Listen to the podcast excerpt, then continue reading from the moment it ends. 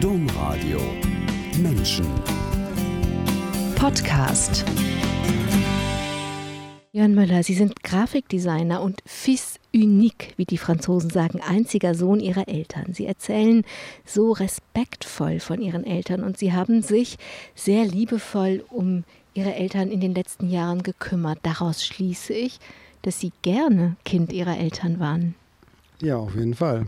Ich habe äh, fast ausschließlich Positives mit meinen Eltern erlebt. Wir sind viel gereist. Beide waren kreativ in ihrer Art und äh, ich kann mich an sehr viele schöne Momente erinnern. Dann schauen wir diese schönen Momente doch mal ein bisschen an. Sie sind eher ländlich in der Nähe von Köln aufgewachsen. Ihre Mutter hat als Sozialarbeiterin gearbeitet, was für die Geschichte nicht unwichtig ist, weil sie natürlich als Sozialarbeiterin gelernt hat, zu reflektieren, mit Menschen zu arbeiten. Ihr Vater war Jurist und Liedermacher eine lustige Kombination. Das klingt so, als hätten sie nicht nur liebevolle Eltern gehabt, sondern auch spannende Elternpersönlichkeiten. Ja, man kann schon sagen, die beiden waren ziemlich abenteuerlich. Ähm, wir sind viel gereist. Ähm, meine Eltern waren welche der ersten Windsurfer Deutschlands und ähm, mein Vater eben sehr musikalisch. Äh, ich habe sehr sehr früh sehr viel von Europa gesehen ähm, und sind schnell mit Leuten aus anderen Ländern in Kontakt gekommen. In Italien, Griechenland, äh, mal auch im Wochenende nach Holland oder so. Das war immer sehr schön. Und wenn Sie da unterwegs waren, waren Sie nicht einfach unterwegs, haben in Ihre, Ihr Familienauto genommen und irgendwie einen Koffer auf dem Dach gestellt, sondern Sie hatten ein, ein sehr auffälliges und damals noch sehr ungewöhnliches Reisemobil. Ja, genau. Wir waren mit dem Wohnmobil die meiste Zeit unterwegs und damals äh, gab es noch nicht so viele Campingplätze und all sowas und deswegen haben wir meistens direkt am Meer gestanden und äh, ja, sind da, waren da sehr nah immer an den Leuten dran. Wenn Sie das so sagen, stelle ich mir unter Wohnmobil das vor, was eben heute so landläufig ein Wohnmobil ist. Aber das stimmt überhaupt nicht. Das war ein sehr besonderes Wohnmobil. Genau, das war ein umgebauter alter Postbus, ehemals gelb und dann irgendwann grün, mit einem erhöhten Dach und ähm, vier Schlafplätzen, Küche, Toilette, allem, was dazugehört und immer vier Surfbrettern auf dem Dach. Und immer Surfbrettern auf dem Dach. Wer hat das gemacht? Hat das Ihr Vater alles ausgebaut oder haben Sie das zusammen gemacht? Äh, das hat mein Vater, wenn ich mich recht erinnere, mit einem Freund zusammen gemacht. Und ähm, die Begeisterung fürs Surfen kam von meinem Vater auf jeden Fall. Mit dem Blick von heute, mit dem Blick eines erwachsenen Kindes, Ihrer Eltern, was würden Sie mit dem Erwachsenenblick sagen, ist das Wichtigste und das Schönste, was Ihre Eltern Ihnen gegeben haben? Äh, heute würde ich sagen, von meinem Vater habe ich ganz sicher äh, den Mut, das Selbstbewusstsein und die vielleicht auch ein bisschen Abenteuerlust. Und von meiner Mutter ähm, das Herzliche und vielleicht auch Einfühlsame. Und wenn ich den kleinen Jörn fragen würde, den von damals, würde der sagen, das Wichtigste ist das ganze große Abenteuer? Ja, das wäre es wahrscheinlich. Sie sind Grafikdesigner und ich habe mich gefragt, wenn Ihr Vater Liedermacher war, gibt es so eine künstlerische Ader in der Familie, die Sie dann aufgegriffen und weitergetragen haben? Ähm, ja, so ein bisschen. Also ähm, mein Vater war eben sehr musikalisch, der hat auch versucht, mir das weiterzugeben. Ich habe auch ein bisschen Musik gemacht mal, Trompete gespielt und ein bisschen Schlagzeug gespielt.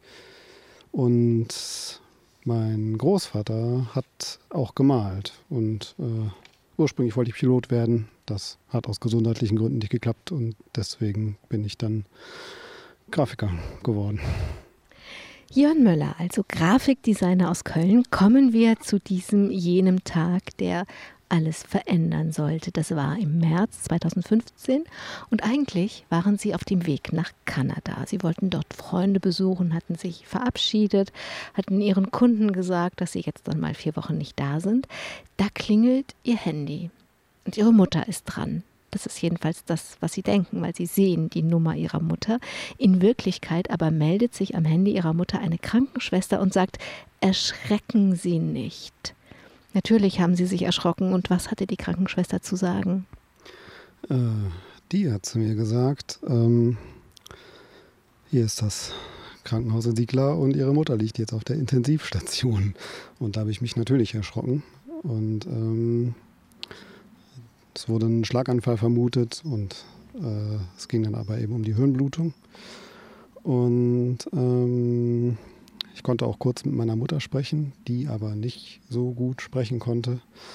Und sie sagte noch zu mir, Jörn, lass dich bloß nicht davon abbringen, jetzt loszureisen, sondern äh, fahr du mal ruhig. Und die Krankenschwester sagte dann zu mir, dass ich mir das doch besser sehr gut überlegen solle, ob ich jetzt wegfahre oder nicht, sondern dass ich lieber kommen soll. Und das habe ich auch sofort gemacht. Für Sie war das, glaube ich, sowieso klar. Sie hatten ja schon einfach sowieso umgedreht und waren nicht weiter zum Flughafen gefahren. Als Sie da waren, haben Sie auch erfahren, was eigentlich passiert ist. Eigentlich wollte Ihre Mutter einen Frosch retten. Ja, genau. Meine Eltern sind beide sehr natur- und tierliebend. Und äh, da war ein Frosch in so ein äh, Kellerlicht gefallen, die draußen sind. Und meine Mutter war reingestiegen, um den da rauszuholen. Und dabei äh, ist ihr plötzlich anders geworden.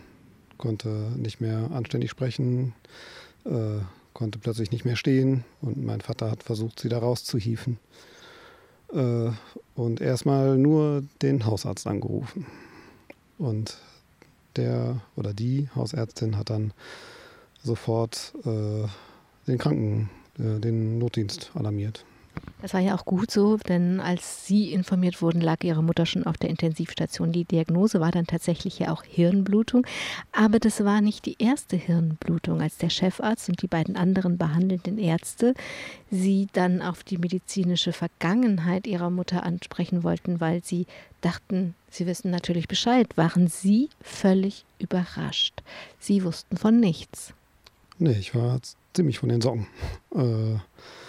Äh, meine Mutter muss schon einige Male diese Blutungen gehabt haben, weil man auf dem CT, was mir gezeigt wurde, ganz viele Flecken gesehen hat. Und ähm, ich wusste gar nichts davon.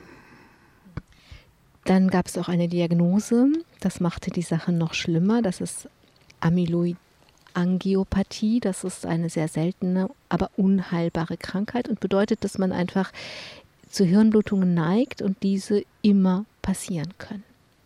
Das war am Ende des Tages der Schreckenstag für ihre Mutter.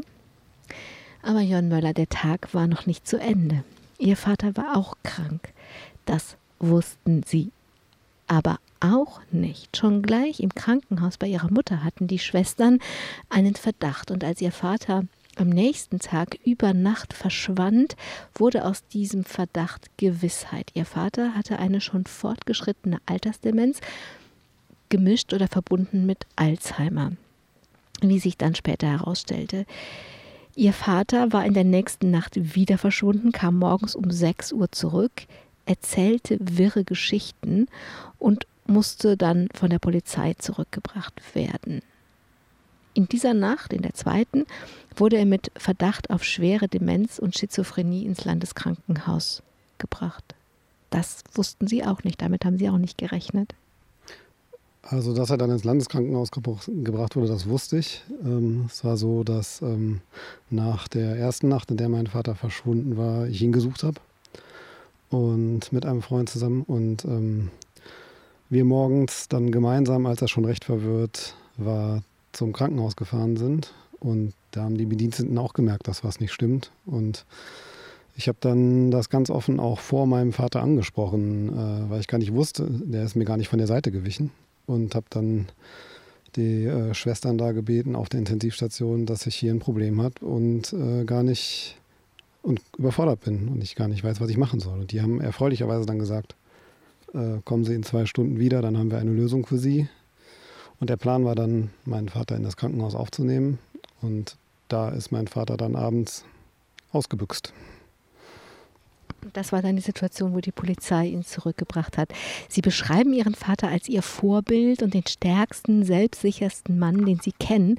Diesen Vater haben Sie doch mit diesem Schrecken um Ihre Mutter oder in diesem Schrecken um Ihre Mutter von jetzt auf gleich verloren.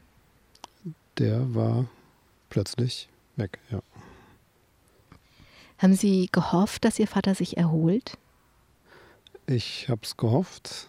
Ähm, es hat sich aber relativ schnell herausgestellt, dass das wahrscheinlich nicht passieren wird. Ähm, zuerst war von einem Schockzustand die Rede, der eben diesen dementiellen Krankheitsschub äh, begünstigt hat. Und äh, äh, davon sollte er sich aber nicht erholen. Das heißt, das, was Sie da erlebt haben, war dann tatsächlich fortan das, was Sie mit Ihrem Vater erlebt haben. Nun hatten Sie die Situation, dass Ihre beiden Eltern gleichzeitig krank geworden sind, aber so unterschiedlich, dass sie in verschiedenen Krankenhäusern oder Kliniken waren. Was haben Sie gemacht? Äh, ja, also ich habe mich vor allen Dingen zuerst mal um meine Mutter gekümmert, ähm, weil ich gar nicht, ähm, ich kann ja nicht an zwei Ecken gleichzeitig sein, an zwei Stellen gleichzeitig sein. Ähm, ich habe der Freund, der mir auch schon in der Nacht, als mein Vater verschwunden war, äh, bei der Suche geholfen hatte, der hat mir erfreulicherweise auch bei allem Kommenden ziemlich geholfen. Der ähm, hat zum Beispiel, als, da, als mein Vater damit im Krankenhaus meiner Mutter war und da aufgenommen werden sollte, hat der sich um viel Papierkram gekümmert. Äh, ich bin sogar eine Zeit lang bei ihm eingezogen, äh, weil äh, er bei den beiden Krankenhäusern in der Gegend wohnt und so der Anreiseweg nicht so weit weg war. Und äh, äh, Außerdem hing es damit zusammen, dass ich beim Fußballspiel mit seinen Patenkindern ähm, mir noch äh, die ähm, den Knöchel verletzt hatten. Ja. Sie waren auf einmal alle drei krank. Ja, genau. Und äh, dann hat er mich oder seine Frau mich durch die Gegend gefahren und ich habe versucht, alles zu managen, was ging. Aber vorrangig habe ich mich erstmal um meine Mutter gekümmert und dann äh, kurz anderthalb Wochen später auch meinen Vater mal wieder gesehen.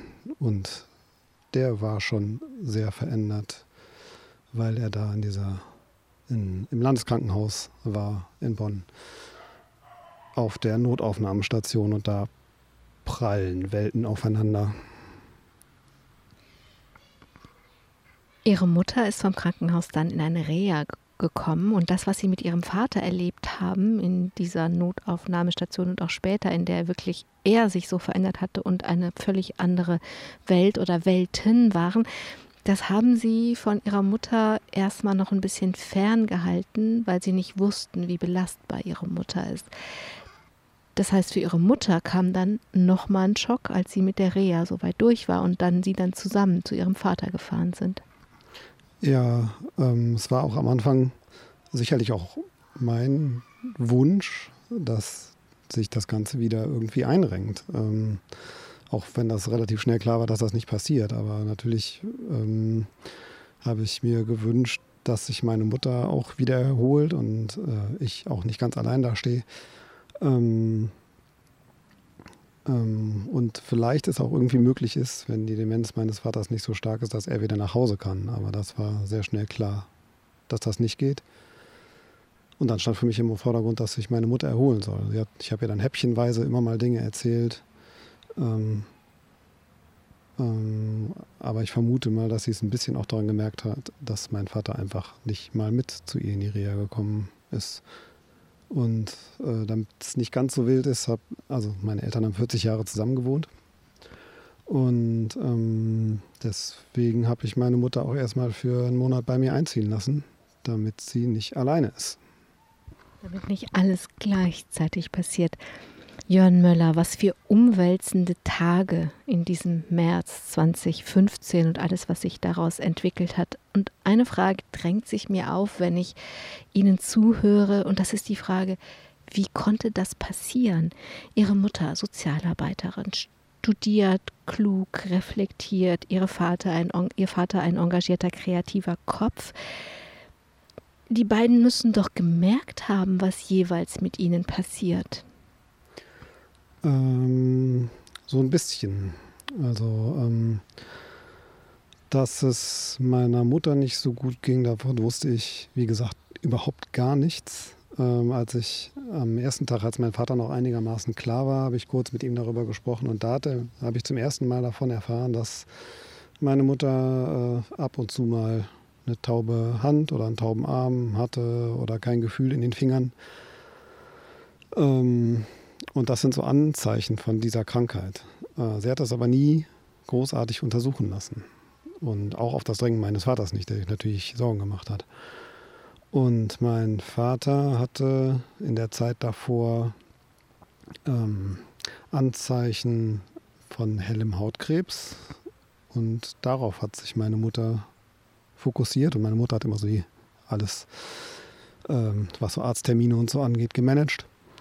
Und ähm, da stand eben eine Voruntersuchung zum Hautkrebs an, hellen Hautkrebs, nicht ganz so schlimm, erfreulicherweise. Dann standen irgendwelche Zahnuntersuchungen bei ihr und bei meinem Vater an. Aber das, was eigentlich dann auffallend war und auch mir irgendwann aufgefallen ist, äh, dass mein Vater so alltägliche Wege nicht mehr gefunden hat. Mein Vater ist fast täglich zum Bahnhof gefahren, um sich da die Zeitung zu holen.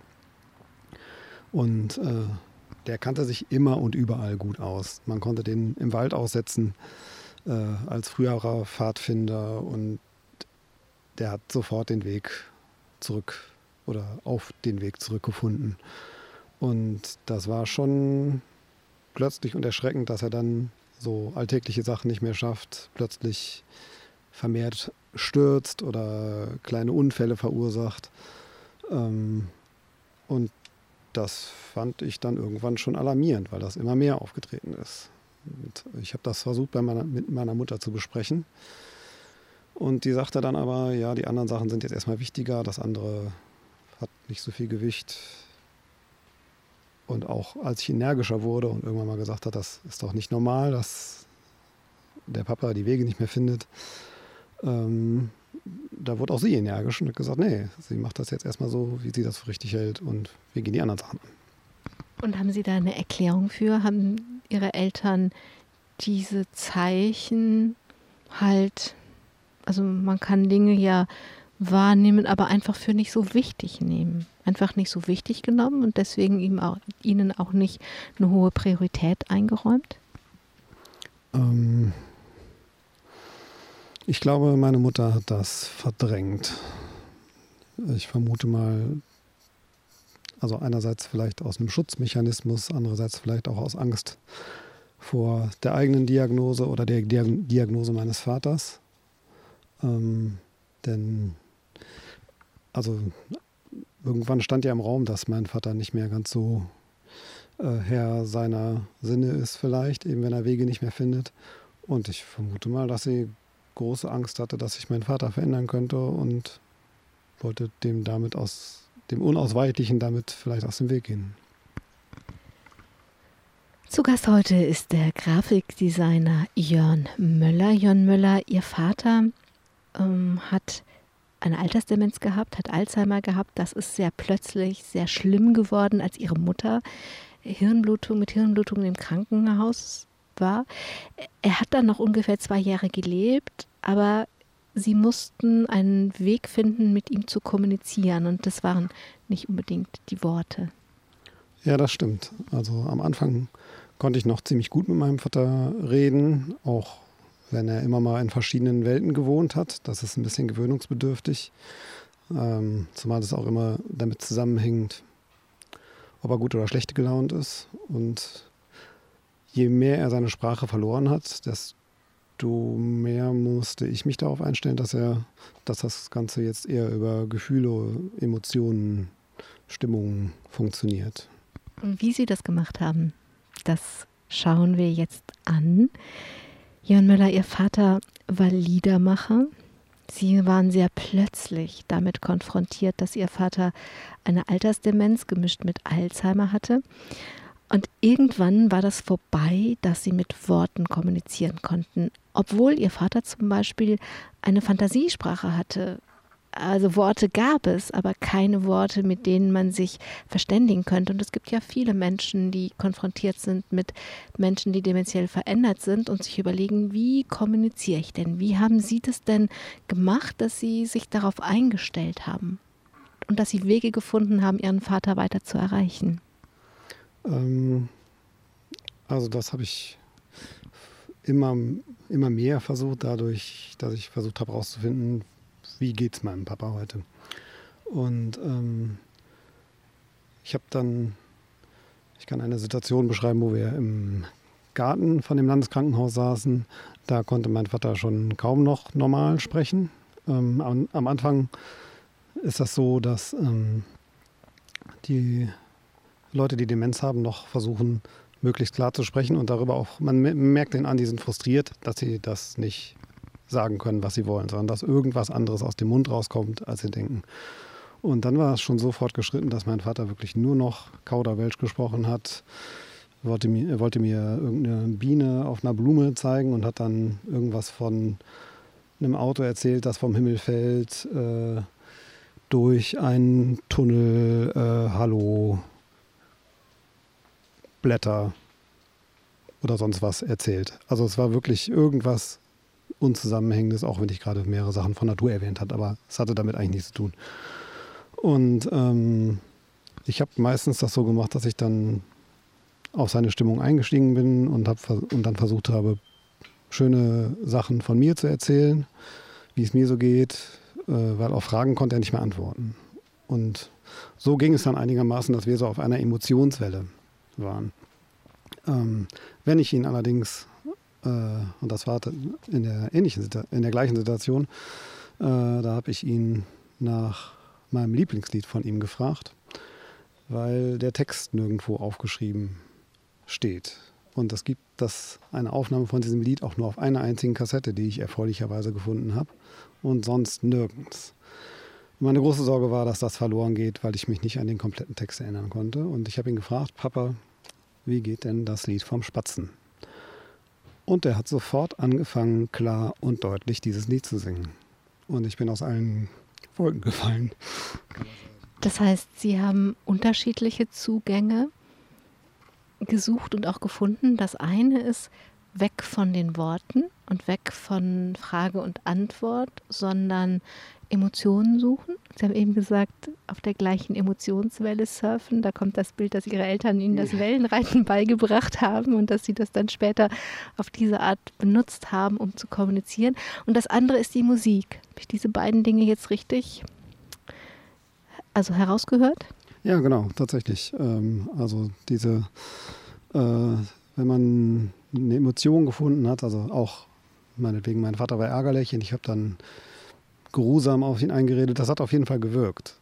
Ähm, und die Musik, die war Zeit seines Lebens, auch bis zu seinem, bis zum Ende seines Lebens, hat ihn das begleitet, weil er immer versucht hat, noch irgendwas zu machen. Ich habe ihm relativ schnell Instrumente ins Landeskrankenhaus gebracht und er hat sofort darauf gespielt. Ähm, äh, und als er nicht mehr spielen konnte, hat er gesungen. Bis zu seinem Tod. Jörn Müller, also wenn Sie sagen, ich glaube, es ist hilfreich, wenn ich meine Geschichte mit meinen Eltern erzähle, dann hat dieser März, dieser Tag, an dem alles anders wurde, in der Beziehung zu ihrem Vater dafür gesorgt, dass sie eben damit konfrontiert waren. Mein Vater ist ab sofort und unwiederbringlich als der Vater verloren, den ich kannte. Er ist jetzt einfach katapultiert worden in die schon bestehende Demenz. Und dann haben sie Wege gefunden, dort mit ihm zu kommunizieren.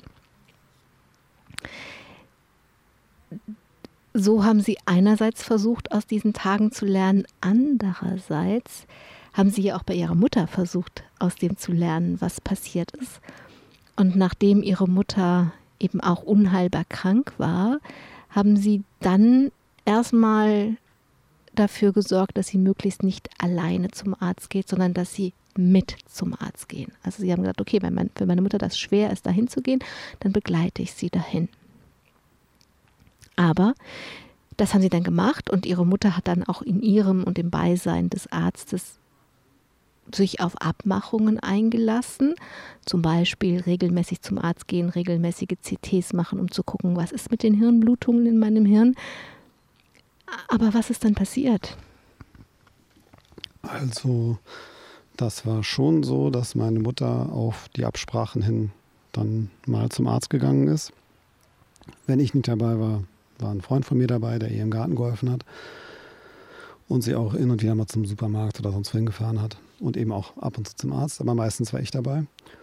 Und äh, mit dem Neurologen gab es die Absprache, ähm, dass sie, ich glaube, halb- oder vierteljährlich ähm, ein CT macht, um diese ähm, Blutungen im Kopf untersuchen zu lassen, weil die eben stärker oder schwächer auftreten. Und ähm, das hat sie einfach nicht gemacht, obwohl sie mir gesagt hat, ja, klar. Und äh, das fand ich unglaublich kompliziert. Wenn ich Sie richtig verstanden habe, nicht nur unglaublich kompliziert, sondern unglaublich. Sie sind ja davon ausgegangen, dass Ihre Mutter das tut, was sie sagt. Ja, bisher war es, also bis dahin war es eigentlich immer so, dass wir, wenn wir uns was gesagt haben, das äh, so passiert, also wenn wir Abmachungen treffen und uns auch aufeinander verlassen konnten. Also ich, ich habe meinen Eltern Zeit meines Lebens starkes Vertrauen geschenkt und wir waren immer sehr liebevoll miteinander, konnten über meines Erachtens alles reden, auch unangenehme Sachen. Und das hörte dann plötzlich auf. Und ähm, ich fühlte mich hintergangen, ähm, vielleicht sogar betrogen. Ich weiß gar nicht genau, wie ich das nennen soll. Es war empörend. Und offensichtlich konnte ihre Mutter einfach nicht anders. Also es war ihr nicht möglich. Es, irgendwas war so, dass es eben nicht anders ging. Und wenn wir heute hier sitzen und diese Geschichte erzählen, dann ja genau aus dem Grund, dass es ja in dieser Dramatik natürlich ihre Geschichte mit ihren Eltern ist, aber dass wir unsere Eltern begraben oder auf den letzten Wegen begleiten, das passiert uns allen, allen Menschen, die nicht vor ihren Eltern sterben. Allen anderen passiert das so. Und sie sagen, es gibt so viel zu lernen aus meiner Geschichte. Und ich frage mich an der Stelle, Sie haben das ja versucht, Sie haben versucht, Ihrer Mutter noch mehr eine Stütze zu sein, sie zu begleiten, aber mussten dann erfahren, dass das eben so nicht geht. Also was ist, ähm, was ist Ihre Lehre aus dieser Zeit, wenn jetzt Menschen zuhören? Was würden Sie was würden Sie versuchen anders zu machen oder was ist Ihr Appell an die Menschen, die zuhören? Also sowohl Eltern als auch Kindern äh, kann ich nur raten, möglichst offen zu sich und miteinander zu sein. Ich bin der Meinung, dass sich das Verhältnis von Eltern zu Kindern mal irgendwann wandelt.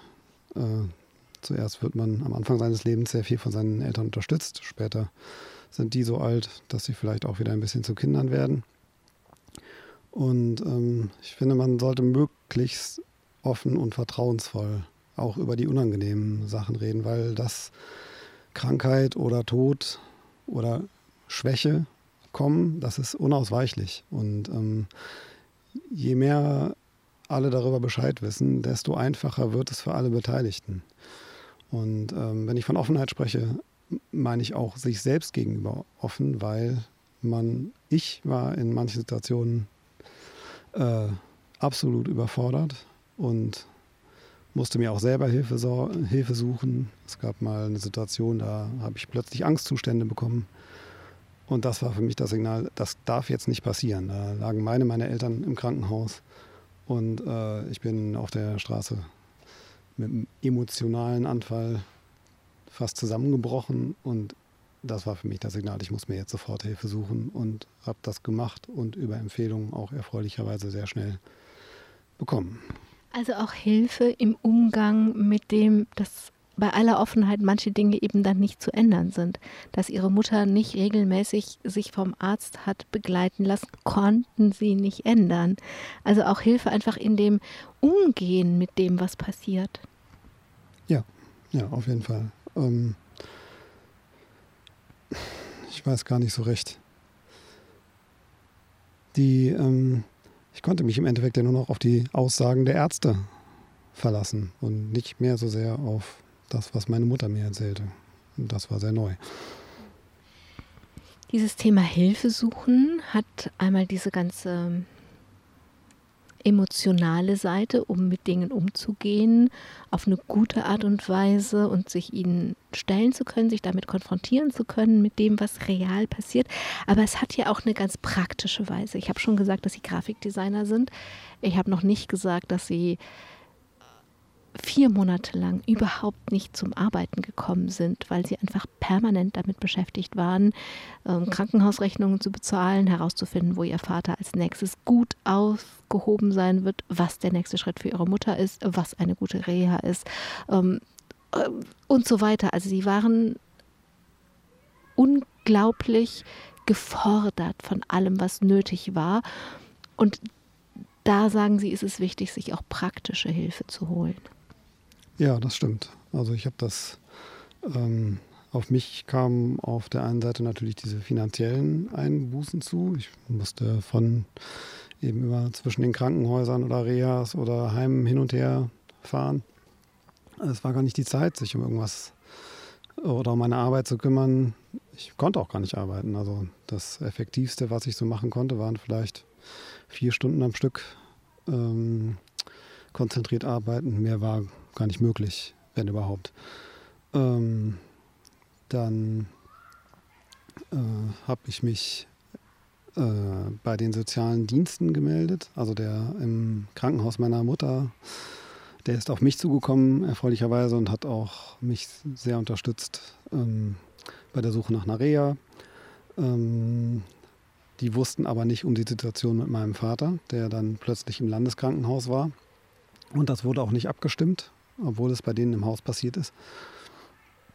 Und ähm, im Landeskrankenhaus habe ich mich dann sehr schnell auch an äh, den sozialen Dienst gewandt. Äh, und die sagten auch, ja, ihr Vater, der darf auf jeden Fall nicht mehr nach Hause. Äh, der muss irgendwo geschlossen untergebracht werden, weil er eine Gefahr für sich und andere ist. Und da bin ich aber eben auch sehr offen umgegangen und habe hab meine Situation geschildert. Und über die bin ich dann an ein gutes Heim äh, in Bonn gekommen und da wiederum bin ich auf eine Mitarbeiterin vom sozialen Dienst get getroffen, die ähm, mich sehr bei allem unterstützt hat. Die hat sowohl versucht, auf die Situation meines Vaters einzuwirken, auf die Situation meiner betroffenen Mutter, mir dabei zu helfen, wie ich denn aus der finanziellen Misere, die dann sowohl auf mich als auch auf meine Mutter zukam, äh, einzuwirken. Aber das lag vor allen Dingen auch an ihrem persönlichen Engagement, dass sie in ihrem Beruf sehr aufgegangen ist. Bei den anderen war es mehr immer ein Nachfragen.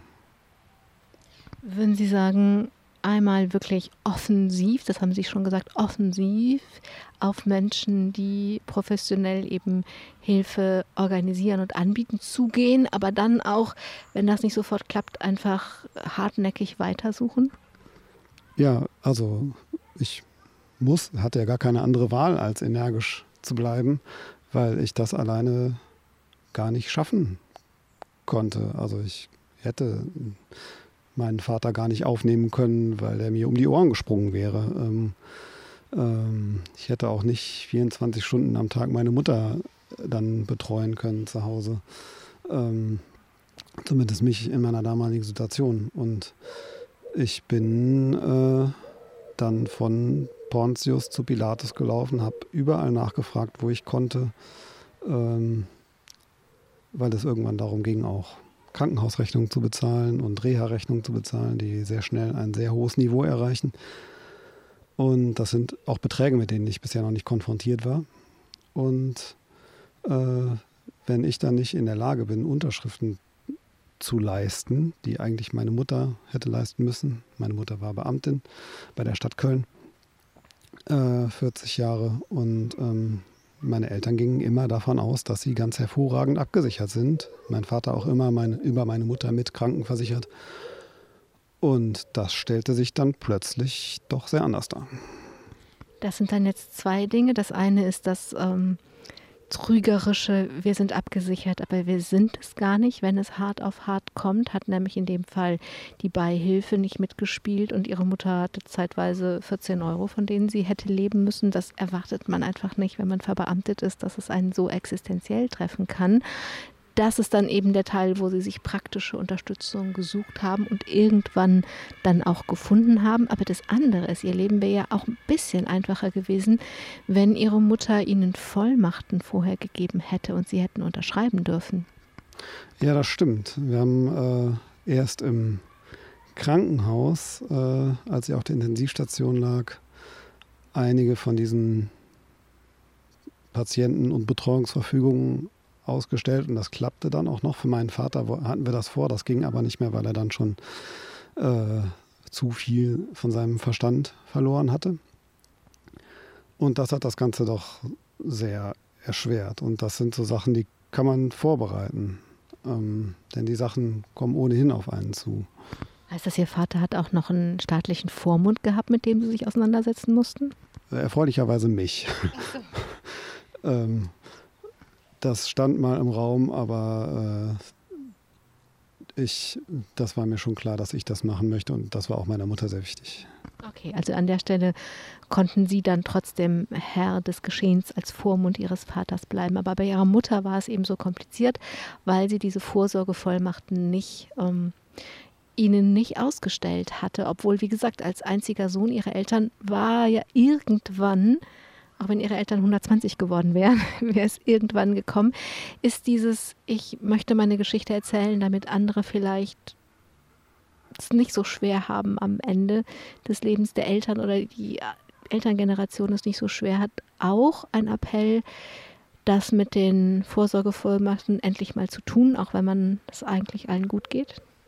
Ja, das ist richtig. Also man kann das recht früh und ich glaube auch recht unkompliziert angehen. Also auf jeden Fall am besten, bevor man in einer Extremsituation ist. Es gibt dafür Vordrucke und äh, Beratungsseiten im Internet, wo man sowas alles kriegt, auch zum Beispiel auf der Seite vom Gesundheitsamt. Ähm, sicher, also insbesondere denke ich, wenn man mit der Beihilfe zu tun hat, sollte man auch da anfragen, wie man das so einrichten kann, dass man als Betreuungsbevollmächtigter äh, für denjenigen, der betroffen ist, äh, unterschreiben darf. Das war nämlich trotz Vorsorgevormacht, die ich äh, für alles hatte, aber eben nicht möglich. Sie wollen diese Geschichte gar nicht nur erzählen, damit Kinder, die sich um ihre Eltern kümmern, es leichter haben, sondern auch, damit die Menschen, die krank sind und dann gehen, müssen irgendwann, damit die es leichter haben. Denn sie sind davon überzeugt, dass auch wenn ihre Mutter ihre unheilbare Krankheit hatte und ihr Vater seine Demenz hatte, hätte es nicht so dramatisch sein müssen. Ja, das stimmt. Ähm, mit, ich glaube, wären meine Eltern offener äh, oder ich weiß gar nicht, ob man dafür mutig sein muss, aber hätten sie einfach erzählt, äh, es hätte ja auch, es kann ja gut sein, dass sie Angst haben. Ähm, und das ist ja auch absolut okay, dass man Angst hat, auch dass einem mit der eigenen Gesundheit irgendwas passiert. Ähm, aber dann macht man das eben zusammen. Dann geht man zusammen zum, dann geht man zusammen zum Arzt. So schwer das sein mag, oder, mal, oder selbst wenn man über die Sorge spricht, hör mal, ich glaube, ich könnte was haben, oder hör mal, ich glaube, äh, der Papa könnte was haben. Äh, das reicht ja schon, das allein mal anzusprechen. Und Dem dann gemeinsam nachzugehen. Ja, genau. Und was glauben Sie, wäre für Ihre Eltern leichter gewesen, wenn Sie früher, also wenn Sie nicht Sie in dem Glauben gelassen hätten, es ist alles gut. Und auch das müssen wir vielleicht nochmal eine Klammer aufmachen. Das ist ja nicht passiert, weil Ihre Eltern so sorglos waren oder so unverantwortungsvoll oder so verantwortungslos, sondern weil sie sie beschützen wollten. Ja, genau. Also meine Mutter war schon, also in ihr, als ich sie jünger kennenlernte, war sie eben immer sehr mutig, auch durch ihren Beruf äh, beim Jugendamt in Köln. Musste sie mutig sein und war immer sehr engagiert. Ähm, aber als, je älter sie wurde, desto ängstlicher und sorgenvoller wurde sie. Und ich vermute mal, dass sie nur, dass sie eigentlich sowohl mich als auch meinen Vater nur beschützen wollte. Äh, aber durch diese, durch dieses übertriebene Besorgtsein äh, und das beschützen wollen, hat sie eigentlich alles nur noch sehr viel schlimmer gemacht. Also wenn Sie die Dinge von Ihnen fernhalten wollten, dann ist das nicht geglückt. Sie mussten, also Sie, Sie haben sozusagen, der Himmel ist über Ihnen eingestürzt und Sie mussten alles auf einmal dann eben alleine machen. Das hat mich äh, auf einen Schlag mit voller Härte getroffen. Also ich habe wie vorher nichts geahnt, dass meine Mutter in irgendeiner Art beeinträchtigt war. Bei meinem Vater stand es so ein bisschen im Raum, aber diese Demenz stand so gut wie gar nicht im Raum. Also ähm, wenn ich davon ein bisschen was mehr gewusst hätte, hätte ich wahrscheinlich versucht, meine Eltern zu animieren, das in irgendeiner Form behandeln zu lassen. Und wenn es nur Gespräche erstmal sind. Das heißt, für Sie, das hatten wir ja schon auch, aber Sie haben es nochmal sehr deutlich gemacht, dass es für Sie einfach vorbereiteter und leichter gewesen wäre. Aber da habe ich eben diese Klammer aufgemacht an der Stelle. Auch für ihre Eltern hätte es leichter sein können, weil sie glauben, die Krankheitsverläufe wären nicht so schwer gewesen. Das ist richtig, genau. Die, ähm, die, äh, diese komplizierte Krankheit meiner Mutter, die ist nicht heilbar, aber man kann sie behandeln und dadurch stark verlangsamen. Und ähm, das auslösende Moment, das die Krankheit meines Vaters so verstärkt hat, war ja, dass meine Mutter plötzlich weggebrochen ist. Und äh, es wäre wahrscheinlich sogar möglich gewesen, dass meine Eltern vielleicht ihren Lebensabend zusammen verbracht hätten. Denn auch mit einer leichten Demenz kann man auch irgendwie zusammen wohnen, das kann man handeln, vielleicht mit einer äh, mit jemandem, der im Haus hilft oder so, auch wenn beide nicht mehr so richtig dazu in der Lage sind, das zu, das zu äh, schmeißen. Äh, oder durch einen gemeinsamen Aufenthalt äh, in einem Heim so wird man wenigstens nicht getrennt und hat mehr Normalität. Und das, ich bin mir relativ sicher, dass der Krankheitsverlauf für beide nicht so extrem gewesen wäre, wie er dann explodiert ist. Und dass einfach alle Beteiligten weniger gelitten hätten. Das ist ja das eigentliche Movens, der eigentliche Grund, warum sie ihre Geschichte an dieser Stelle erzählen wollen. Und wenn wir jetzt auf den, zum Schluss und auf den Punkt kommen, was wäre der Wunsch, den Sie mit dem, dass Sie das erzählen, ich kann ja Ihre Augen immer sehen, es fällt Ihnen gar nicht so leicht, das zu erzählen, aber Sie haben diesen Wunsch, das zu erzählen. Ähm, und was wäre das Schönste, was passieren würde, dadurch, dass sie es erzählen? Äh, das, also was ich mir für alle wünsche, denen sowas noch bevorsteht und Alter und Krankheit kommen auf uns alle zu, dass mehr miteinander geredet wird, es mehr Offenheit gibt, dass es keine Scham, also es ist ohnehin unausweichlich, man braucht davor keine Scham haben, auch wenn man Schwäche an sich feststellt das ist nichts Schlimmes. Und äh, ich hatte das große Glück, äh, sehr gute Freunde zu haben, die mir geholfen haben. Auch noch ähm, sowohl direkt mir persönlich, aber auch eben meiner Mutter und mir in der Situation. Ähm, aber auch zwischen Eltern und Kindern, selbst wenn man Ärger hat oder sich nicht so gut versteht. Ähm, ich, bring, es, ich denke, es bringt nichts, sich gegenseitig einen reinzuwirken, selbst wenn man sich nicht versteht, sondern möglichst, äh, möglichst offen alles zu bereden, damit es äh, für alle Beteiligten so schmerzfrei wie möglich bleibt. Damit kein unnötiges Leid entsteht. So verstehe ich Sie. Jörn Möller, ich danke Ihnen für Ihren Mut, diese Geschichte so zu erzählen. Ich finde das bemerkenswert, mit welcher Fürsorge und mit welcher Liebe Sie diese Geschichte erzählen. Und ich hoffe, dass Sie sich jetzt ein bisschen erholen können von diesen Jahren, die Sie mit Ihren Eltern am Ende verbracht haben. Ich danke Ihnen, ich danke allen, die zugehört haben und hoffe, dass diese Geschichte auf fruchtbaren Boden fällt, dass wir uns weder zu sehr beschützen noch zu sehr distanzieren, dass wir mitbekommen, und aufeinander, also miteinander sprechen, sodass kein, wenigstens kein unnötiges Leid entsteht. Am Mikrofon bei Angela Krumpen. Machen Sie es gut. Domradio Podcast. Mehr unter domradio.de slash podcast.